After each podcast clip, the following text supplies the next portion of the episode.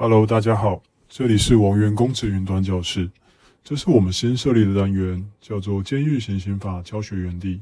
我们每周都会上一部新的影片，以章节作为分类，利用短短几十分钟的时间，快速带大家浏览新监狱行刑法的重点。那修法至今也超过一年了，许多的细则跟法令规定也日渐完备。因此，对于一些尚未更新的书籍，以及缺乏最新资讯，甚至是实务经验，都会收录在本次的影片之中，一一带给大家。那我们开始吧。哦，对了，提醒大家，本影片重点都会上红字，方便考生做笔记，还请大家特别注意哦。在正式影片开始之前，麻烦大家帮我们按一下影片下方的赞，以及点击订阅按钮，加开启小铃铛，才不会错过新片上片通知哦。进入到第三十一条作业，受刑人除罹患疾病、入监调查期间介护安全或法规别有规定外，应参加作业，为落实复归社会目的，监督机关的商洽劳动部。协助各监狱发展作业项目，提升作业效能。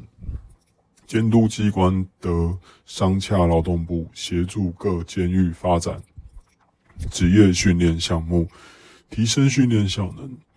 呃，这个章节基本上是在讲述作业。那作业其实在整个监狱行刑上也占了一个非常重大的地位。那呃，就。依据本章的各条章节来细分，呃，各个作业的处遇如下。首先是作业的目的，那它其实是落实复归社会的目的，哈，那就是最终还是希望受刑人能够复归社会。但他这边罗列了一些无法作业的原因，哈，例如罹患疾病、入监调查期间介护安全或法规别有规定者。他那个所谓的入监调查期间。就是呃，还记得前面的两个月吗？在那两个月的期间，他是不用配业的，哈。但是当然说，经过那个期间，还是要作业啦。那最后就是呃，他会有一个商洽劳动部的一个动作。那其实主要是为了发展职业训练的和作业项目，那目的都是提升整体监狱的作业效能。监狱对作业应斟酌卫生、教化、经济效益与受刑人之刑期健康、知识、技能及出狱后之生计定之，并按作业性质是受刑人在监内外工厂及其他特定处所为之。监狱因为与受刑人晤谈后，于个别处遇计划中订定适当作业项目，并得依职权适时调整。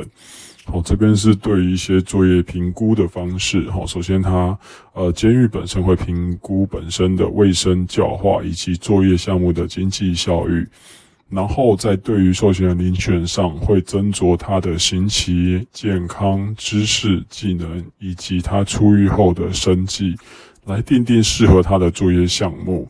那它的作业项目其实种类，呃，大致上就是区分三种，一个是监内作业，一个监外作业，跟其他特定场所作业。那这边其实可以跟大家解释一下，监内作业应该是没有问题，就基本上都是在工厂。那所谓的监外作业有一些，例如像是营善啦、外役队啦。或是外清扫，哦，这些比较特殊的单位，它是在外面。那所谓的其他特定场所，那例如是现在矫正署所推的这组监外作业啦，那他们会去外面的工厂上班，或者私人企业上班，然后这也是一个呃比较特殊的部分。最后是作业的调整，吼，那还记得前面的个别厨余计划吗？就是要在三个月内完成的那个，好，那基本上他们所有的作业项目都会在个别厨余计划中一并进行。受刑人从事炊事、打扫、营散、看护及其他由监狱指定之事务视同作业。受刑人在监外作业，应于指定时间内回监，必要时得向指定处所报到。其无正当理由未于指定时间内回监或向指定处所报到者，在外期间不算入执行刑期，并以脱逃论罪。我，这边是讲述一些视同作业的一些作业事项，比如炊事啊、打扫、营缮、看护，哈。或是一些特别的，呃，像其他监狱指定之食物，例如说，像去年监狱也有承，呃，他承包了国家所赋予的责任，就是他们呃自己去做振兴卷，哈，这样这个也是类似像作业的事物，也可以纳入一些作业的范围里面。那在监外作业的话，特别要注意，就是一定要在指定时间内回监或向指定处所报到。那不报到者，就会像呃前一章呃前一章节就是那个日间外出那样，就是在外期间不算入职新星期，并以脱逃论罪。好，这是非常严重的事。进入到本题的例题演练，监狱受刑人从事看护之事务属于下列何种作业？A. 监内作业 B. 监外作业 C 视同作业 D 卫生作业，答案是 C 视同作业。进入到第三十二条是有关作业时间。作业时间应斟酌教化数量、作业之种类、设备之状况及其他情形定制。每日不得逾八小时，但有特殊情形，得将作业时间延长至延长至作业时间连同正常作业时间一日不得超过十二小时。前项延长受刑人作业时间，应经本人同意后实施，并应给予超时劳作金。这边主要讲述的都是呃，为了顾及受刑人权益，他的关于他的作业时间是不可以。呃，太过于劳累的，呃，它参酌的因素有非常多，例如教化啦、作业的数量啦、作业本身的种类啦、设备的状况以及其他情形。那原则上就是不得超过八小时。如果你要求他们加班，最多最多也是不能超过十二小时，而且一定要是经过受训人本人同意，而且要给予人家超时的劳作金才可以执行哦。进入到本题的例题演练。一监狱行刑法之规定，一般监狱作业时间下列何者正确？A. 每日六小时至八小时。B. 每日六小时至十小时。C. 原则上每日六小时，有特殊情形得延长至八小时。D. 原则上每日八小时，有特殊情形得延长至十二小时。答案是 D。然后原则上是每日八小时，最多最多延长不得超过十二小时。第三十三条主要是讲述作业课程，受刑人之作业以劳动能力或作业时间作为课程，其劳动能力应依一般人平均工作产能酌定。监狱得延聘具有专业之人员，协同指导受刑人之作业。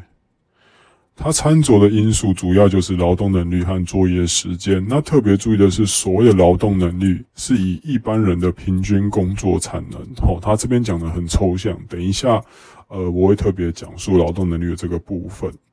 那指导作业，它通常都是呃会监狱大家都会延聘一些作业导师啦，或是一些具有专业的人员来前来指导。进入到本题的例题演练，受刑人之作业以劳动能力酌定，其劳动能力所指的为何？A. 一一般工厂作业主管认定；B. 一一般人平均工作产能；C. 一全工厂之受刑人平均工作量；D. 一作业导师核算后提监务委员会决议之。好，答案是 B. 一一般人的平均工作产能。好，这边大家不要急，那个刚刚所谓的劳动能力在后面几条会再提到，好，那时候会再告诉大家。进入到第三十四条是所谓的作业方式，监狱作业方式以自营、委托、加工、承揽、指定监外作业或其他作业为之，前项作业之开办计划及相关契约应报请监督机关核准。好，这边是讲述作业的方式的种类。有蛮多种的哦，自营作业啦、委托加工作业、承揽作业、指定监外作业、其他作业等等。那记得所有的计划都是要报数为准。那因为呃作业的方式真的太多，所以接下来会依据各个作业来解析给大家知道。首先是自营作业，它俗称又称为国营业制，它就是从成本。到产品制造，到呃整个运输线，到销售端，全部都由监狱自行包办。它跟官用业制有点不一样的是，自营业制还是会对外销售的，所以它有时候价格可以压得非常低。可是官用官用业制，它是完完全全就是对公家机关，所以这这两者是有点点不一样，大家要区分清楚。那委托加工制就是目前普遍监狱所采用的作业计划，哈，由厂商委托监狱加工产品，透过人力较为低廉特性取得作业机会。简单说就是呃代工，好，例如像现在监狱普遍代工，就例如纸袋啦，或者是说折纸莲花啦，这种是比较普遍可以看得到的。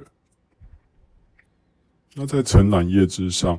是采用民间公开招标，将受刑人交由得标厂商负责。这个我们借户的能的人力可以减到最低，但是借户的风险也是最高，因为你完完全全就是让厂商去决定受刑人要做什么、不做什么、在哪里做，所以基本上监狱是不采用承揽业制的，因为风险太大。那监外作业是与厂商签订契约，监狱投入人力予以厂商。解决其人力的需求，哈，这个就是呃，目前我们所谓的自主监外作业在推行的，那就是一样是跟厂商签订契约，然后有部分的受刑人，哈，呃，就是也遴选过的啦，遴选过受刑人可以外出，那在白天工作完之后，晚上要记得回监执行，这样。那其他作业的部分，例如呃。去年去年的矫正机关承包了呃振兴卷的整体作业，好，这个也是一种比较特殊型的作业，给大家做参考。进入到本题的例题演练，受刑人之作业方式有许多种，下列何者为我国最常使用的作业方式？A. 委托加工制，B. 国营业制，C. 承揽业制，D. 公共事业制。答案是 A. 委托加工制。第三十五条是有关停止作业。有下列情形之一者，得停止受刑人之作业：一、国定例假日；二、受刑人之配偶、直系亲属或三亲等内旁系亲属伤亡，但停止作业期间最长以七日为限；三、因其他情事，监狱认为必要时。好，这边一样帮大家设计了口诀。好，它分别是国七时。好，这边就是非常简单的一个口诀，帮助大家去背诵的。那这边特别要提醒的就是，停止作业期间最长是七天。好。这边要特别注意一下，就炊事、打扫及其他特需及数字作业者，除前项第二款外，不停止作业。第一项之前，行，经受刑人请求继续作业，且符合监狱管理需求者，从其意愿。好，这边区分为两个，一个是例外不停止的作业，因为有一些作业是每天必须的生活所需，它不能停下来，不然会影响到监狱的本身的运作。好，例如炊事。哦，打扫或者是其他，例如像我们的呃卫生卫生的看护，哦，像看护工啊，或者是说卫生科的一些服务人员，哦，他们是没有办法说因为红字就停止作业的。如果有需要，他们还是得出来作业。但是有一个例外，就是亲属伤亡的时候，哈，这些将会成为例外。那第二个是属于尊重受刑人的。意愿哈，如果说现在是请求继续作业的时候，可以重启意愿。进入到本题的例题演练，有关受刑人得停止作业之叙述，下列何者错误？A. 国定例假日得停止受刑人之作业。B. 受刑人三亲等内旁系亲属伤亡，停止作业三日。C. 得停止作业日，经受刑人请求继续作业，符合监狱管理需求者，重启意愿。D. 受刑人之配偶、直系亲属或三亲等内旁系亲属伤亡时，得停止作业，停止作业时间最长以七天为限。答案是。B 受刑之三亲等内旁系亲属伤亡，得停止作业三日。好，这边是不对的哦。进入到第三十六条是有关劳作金的部分，参加作业者应给劳作金，前项劳作金之计算及给予，应将劳作金总额依比率分别提拨，并依受刑人实际作业时间及劳动能力合并计算给予金额。这边就是劳作金的计算了。那原则上就是只要有参加作业的都一定要给。好，那它的提拨方式是以总额，就是总金额以比率分别提拨。那它提拨的那个趴数是在下一条会介绍到。那它劳作金的计算是以作业时间跟劳动能力。哦，这边又提到了劳动能力，刚刚还记得吗？那个在前几条的时候有说要特别介绍一下所谓的劳动能力啊。接下来我们就来看看什么叫劳动能力吧。所谓的劳动能力，它是有分三个参考项目。第一个是按实际完成的工作数量，第二个是按实际工作的日数，第三个，如果前两个没有办法去区别的话，它还有第三个，就是无法用前两款办理，将由作业承办人员，通常是作业老师，斟酌作业性质、难易程度、作业产能、作业者辛劳程度及其他情形，提教辅小组审议。哈，所以有三个，有三个，呃，三个室友可以来评断他的劳动能力，然后以利他们来计最后计算劳作金的金额。进入本题的例题演练，监狱对于参与作业者应给予金钱的门称为何？A. 赏与金 B. 劳作金 C. 作业金 D. 补偿金。答案是 B. 劳作金。第三十七条，作业剩余，作业收入扣除作业支出，所称的是作业剩余，分配如下：一、提拨百分之六十充劳作金；二、提拨百分之十从犯罪被害人补偿费用；三、提拨百分之十从受刑人饮食补助费用；四、其余充受刑人职业训练、改善生活设施及照顾受刑人与其家属之费用；五、如有剩余，提拨法务部矫正署作业基金。哦，循环利用这边也是帮大家设计的口诀，六十十冲缴，好，六十十冲缴，这个提供大家作为一个背诵的参考。进入到本题的例题演练，监狱对于作业剩余之分配应提拨多少比率从犯罪被害人补偿费用？A 四十趴，B 三十趴，C 二十趴，D 十趴。答案是 D 十趴。进入到第三十八条是有关补偿金。好，受刑人因作业或职业训练致受伤、离病、重伤、失能或死亡者，应发起补偿金。前项补偿金由作业基金向下支付。这边要特别提醒的是，补偿金的来源是作业基金。好，是从作业基金所挪取过来的一个费用。那这个会影响到下一条。好，下一条。所说的那个补偿金，到时候要怎么处理的一个来源的方式。那这边补偿的原因，呃，就如法条所说的，作业或职业训练一定要是这两个为前提而导致的受伤、离病、重伤、失能、死亡。如果不是这两个为前提的话，那就不会有这一条补偿金的发动的一个契机。进入本题例题演练，关于监狱受刑人补偿金之发给，下列何者错误？A. 补偿金由作业基金向下支付。B. 补偿金之发给性质上属行政处分。C. 受刑人不服补偿金之发给，得提起申诉。D. 受刑人因作业在监受伤、离病、重伤、失能或死亡者，应发给补偿金。答案是 B 哈，它它是它不是行政处分，它是属于事实行为哈。补偿金这个。发给是属于一个事实行为，因此答案是 B。第三十九条，死亡的处置，受刑人死亡时，其劳作金或补偿金，经依八十一条及八十二条第一项第四款规定处理而未领回或申请发还者，归入作业基金。这一条建议，第三十九条建议是跟后面的八十一条跟八十二条一起念，好，因为他们其实是息息相关的。首先是领回的标的，就是劳作金跟补偿金，但。这边要特别切记的是，呃，有关他领回的相关处置，我们会在呃后面的八十一条、呃八十二条那边，呃去提醒大家。但这边要特别提醒大家的是，如果家属都没有领回的那些东西要怎么办？它绝对不是归属国库哈，它是归回于作业基金，就是如同我前一条所提醒大家的，因为这一笔钱本来就是从作业基金挪出来的，所以必须要归还作业基金。进到本题例题演练，关于监狱受刑人死亡时劳作金补偿金之发起，下列何者错误？A. 补偿金由作业基金向下支付。B. 应限期通知继承人领回。C. 继承人有数人者，得仅通知一人领回。D. 劳作金与补偿金得通知继承人未领回时，没入国库。答案是 D。好，D 是错误的，因为刚好特别提醒大家，它是归入作业基金，不是没入国库哦。好了，那这一章节到这边就结束喽。那谢谢大家的收看。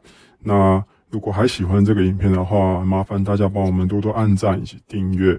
那每周我们会固定上片。那如果有最新的考勤资讯以及考题分析，我们也会额外的新增。那就到这边喽，谢谢大家。